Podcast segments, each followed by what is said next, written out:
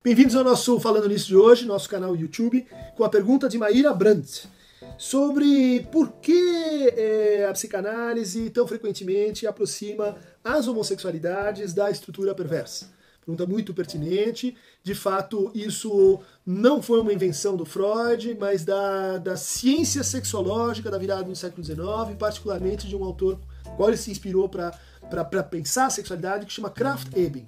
No seu tratado sobre as uh, psicopatias sexuais, uh, o Kraft Ebing uh, falava dos, dos homossexuais e dos invertidos. Né?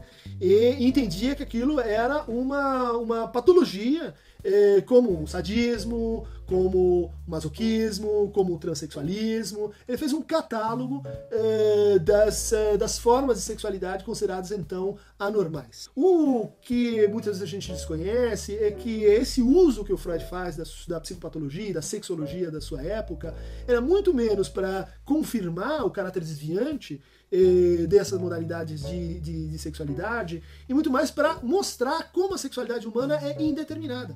Ela é indefinida. Ela não tem um caminho que seria assim o um caminho normal, né? O caminho, o caminho ótimo, o caminho em que eh, todos deveriam assim confluir e em relação aos quais os outros são desvios, são anomalias, né? São variações. Para Freud, a varia... No, no, na temática da sexualidade, a variação é que é a regra. Né? Daí a ideia de que a pulsão tem no seu objeto aquilo que é de mais plástico, né? É de mais indeterminado. Mas Uh, mesmo assim, com esse, com esse reparo, e com o reparo de que eh, nas intervenções reais, né, com casos de, de, de, pessoas que serviam, se consultavam com eles sobre a dimensão da homossexualidade, essa ideia de que isso é um uma, uma, experiência patológica que precisa ser curada, ela, ela jamais aparece. Né? Ela, eh, essa ideia de, de uma cura gay, de uma conversão, de uma passagem para outro sexo, ela está ausente no Freud. Mas, então, uh, o que ele dizia é que o neurótico ele tem na sua fantasia sempre uma dimensão perversa. Toda a fantasia do neurótico, e na sua pergunta você diz que, que a neurose seria o paradigma de normalidade. E eu discuto muito isso, acho isso um grande problema. Isso, no fundo, acaba com a noção de neurose, isso normaliza, vamos dizer assim, certas exposições da, da, da sexualidade, e que, que seria preciso reinventar o paradigma do, do que é o patológico em psicanálise para melhor enfrentar essa questão. Mas voltando, as uh, perversões, elas uh, precisavam de uma espécie de narrativa clínica de referência. Né? Onde é que estão, então, aqueles perversos? Né? Aqueles perversos descritos por Freud por, em, em, vários momentos. Se a gente tira isso da, da dimensão de, de, pesquisa, de teorização, do que, que nós estamos falando?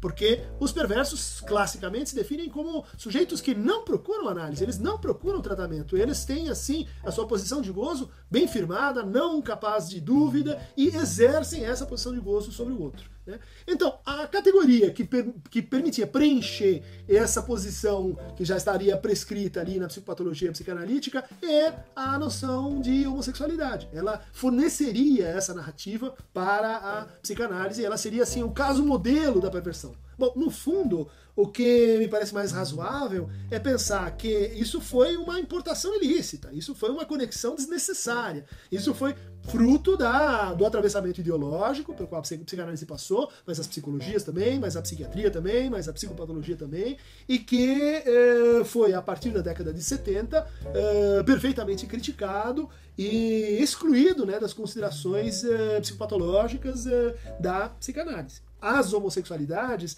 são uh, modalidades de gozo, são modalidades de escolha de objeto, escolha no sentido de escolha inconsciente, escolha da fantasia, né? não escolha voluntária, não escolha assim que pode ser revertida quando eu quiser. É o que a psicanálise chama de fantasia, uma escolha inconsciente, né? que te regula preferências, que regula modalidades de satisfação, traços que você vai procurar no outro.